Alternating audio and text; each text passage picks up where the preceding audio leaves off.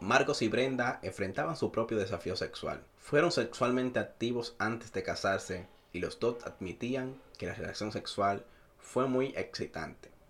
Aún así, como se puede esperar en el caso de las parejas que se enredan en las relaciones sexuales antes del matrimonio, la relación sexual se enfrió poco después de casados. Marcos no parecía tan deseoso como antes y Brenda era mucho menos aventurera. Al principio pensaron que se trataba solo de los hijos. Ella se quedó encinta enseguida después de casarse y ahora tenía dos niños menores de 5 años. Sin embargo, con el tiempo, la relación sexual se volvió cada vez menos frecuente, hasta que llegó a ser casi una opción molesta, como un último recurso, algo que hacían porque pensaban, de manera acertada, que debían hacerlo al menos una vez al mes. Marcos tenía un empleo bien remunerado y un buen jefe, pero se encontraba bajo un tremendo estrés. Si hacía las cosas bien como vendedor, recibiría una recompensa generosa. Si caía entre los tres, lo despedían. Todo lo que valía era lo que decían los números en la última quincena. Pensaba que tenía una cuenta en la bolsa que valía varios cientos de millones de dólares. Solo era cuestión de conseguir que la compañía firmara. No obstante, cuando fue a la oficina del comprador, se quedó pasmado al escuchar.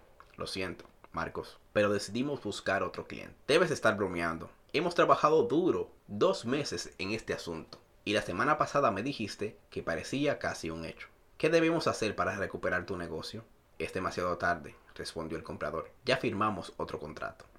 Aturdido, se dirigió a su auto con la cabeza que le daba vueltas. Por instinto, respondió a la llamada de su teléfono celular, pero enseguida deseó no haberlo hecho. Hola Marcos, gritó el jefe al otro lado del teléfono. Pensé que debía llevarte a almorzar a ese nuevo restaurante italiano para celebrar el trato hecho con esa cuenta Anderson. Marcos hubiera deseado tragarse el teléfono celular ahí mismo. Cinco horas después, luego de un almuerzo solitario y cargado de demasiado alcohol, Marcos comenzó a reflexionar en lo que se había convertido su vida.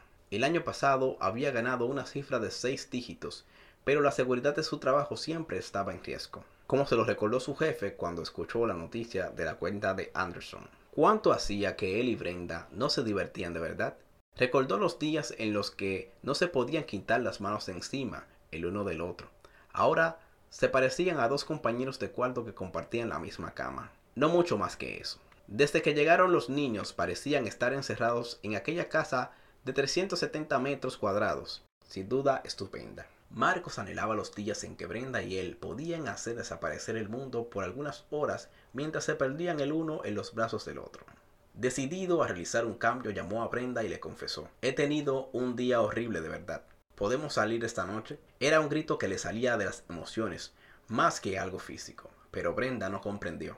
Ella también había tenido un día muy ajetreado y como había perdido la comunicación con su esposo y no era capaz de leer las emociones que había en su petición, respondió de manera cortante. Marcos, son las 5 de la tarde. No puedo conseguir una niñera a esta hora. ¿En qué estás pensando? Nunca me avisas con tiempo. Marcos deseaba decirle a Brenda que la extrañaba. Anhelaba que fuera la mujer dispuesta que solía ser, que no le importaba escaparse de una clase para juguetear un ratito más ya se había arriesgado una vez hoy. Y miren dónde había ido a parar. Así que se puso a la defensiva. Bueno, olvídalo, dijo y colgó el teléfono.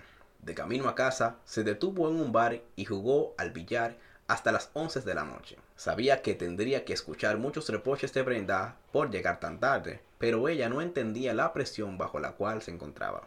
Tampoco sabía que se masturbaba dos o tres veces a la semana y que cada vez que lo hacía sentía que su deseo hacia Brenda como persona declinaba un poquito más. Estaba cansado de que lo complaciera de mala gana y que nunca lo buscara. Por su parte, Brenda estaba demasiado atareada con los niños para notarlo. En realidad, estaba agradecida que Marcos ya no la presionara para tener relaciones sexuales. Estaba demasiado cansada como para siquiera pensar en eso. Nunca se le ocurrió que él estaba tomando las cosas en sus manos y que se estaba volviendo adecto a esconder pornografía en la computadora de modo que ella nunca lograra encontrarla. Lo que Brenda no se daba cuenta era cuánto le costaba como pareja este invierno sexual y que si no revertían la situación es probable que se divorciaran en los próximos cinco años. Los niños se daban cuenta de que mami y papi casi nunca se demostraban afecto y que siempre estaban muy impacientes, presentían que había algo bajo la superficie, un descontento en ebullición. Pero como nunca se abría el paquete, Vivían con el temor y la falta de seguridad que crea semejante entorno.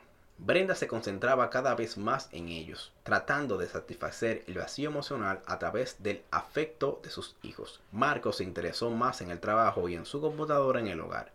Los dos vivían la triste realidad que describe este poema anónimo. La pared. La fotografía de la boda les hacía burla desde la mesa. Dos seres cuyas mentes ya no estaban en contacto. Vivían con tal barricada en el medio que no había cañoneo de palabras ni artillería de contactos físicos que lograra derribarla. En alguna parte, entre el primer diente del niño mayor y la gradación de la hija menor, se habían extraviado. A lo largo de los años, poco a poco cada uno desenmarañó esa enredada madeja llamado ser, y mientras tiraban de los nudos rebeldes, cada uno escondía su búsqueda del otro. Algunas veces ella lloraba por la noche y le rogaba a la oscuridad susurrante que le dijera quién era. Él yacía a su lado roncando como un oso que inverna, ajeno del invierno de ella. Una vez luego de hacer el amor, él le quiso decir cuánto miedo tenía de morir, pero con temor de mostrar su alma desnuda, habló en cambio de la hermosura de sus pechos. Ella se anotó en un curso de arte moderno tratando de encontrarse a sí misma en los colores aplicados sobre el lienzo, quejándose frente a las otras mujeres por la insensibilidad de los hombres. Él se trepó a un sepulcro llamado oficina, envolvió su mente en un sudario de papeles con números y se enterró en medio de los clientes.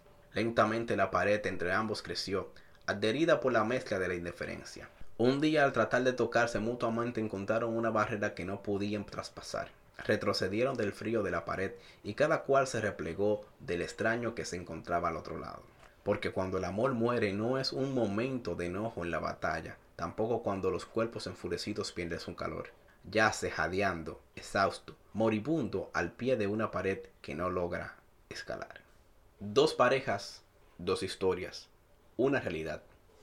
Si piensas que la relación sexual no es importante, estás tristemente equivocado. A muchas personas las han herido por la relación sexual y sufren por recuerdos sexuales. Hablaremos de esto en un capítulo posterior. Si estás casado, la relación sexual será una de las partes más importantes de tu vida.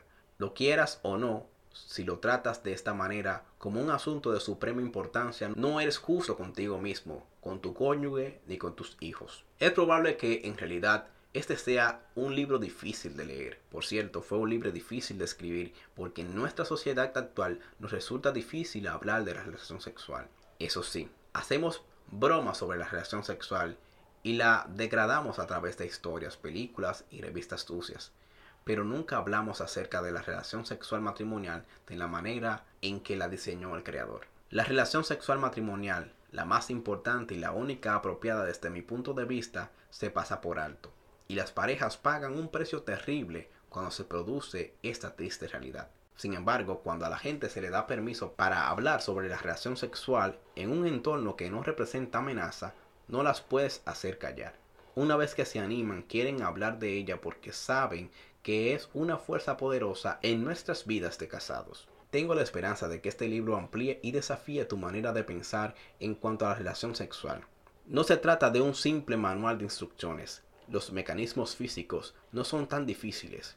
Se trata más bien de una orientación para buscar por uno mismo el por qué hacerla y cómo hacerla mejor. Deseo volver a despertar en ti la experiencia en común de disfrutar de este maravilloso regalo de la travesía que compartes con tu cónyuge. No es un libro que deba hacerte sentir culpable, sino más bien que expanda tu manera de pensar y la posibilidad de que tú también logres tener una vida sexual activa y satisfactoria junto a las personas que amas. Es probable que este libro no tenga todas las respuestas, pero tienes muchas de ellas. No soy un terapeuta sexual, soy psicólogo. Aunque hablaremos acerca del aspecto físico de la relación sexual, mi especialidad está orientada a lo que sucede en tu cerebro y en tu relación.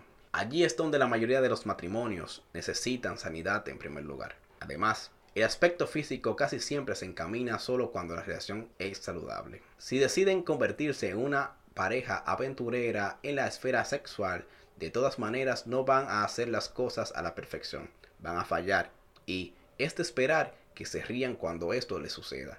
Nadie tiene una experiencia sexual tal que todas las experiencias merezcan un 10. Tal vez tengas que conformarte con tener por lo general 8 y 6 y hasta tres de vez en cuando. No obstante, este libro está escrito para ustedes como pareja, para ayudarlos a comprender qué clase de don único y maravilloso son el uno para el otro, así como la manera única y maravillosa en la que pueden expresarse su amor en un sentido muy físico y placentero. A partir de mi experiencia con miles de parejas, me he convencido de que este maravilloso regalo de la relación sexual hace que todo sea más bonito. Por lo general, la vida sexual de una pareja es un microcosmo del matrimonio. Cada tanto se encuentra una pareja que tiene una vida sexual extraordinaria, acompañada de un matrimonio poco satisfactorio. Pero esto es algo fuera de lo común, algo que se ve solo cada un par de años. Lo más común es que si el matrimonio está haciendo agua, la relación sexual se irá con ellos al fondo.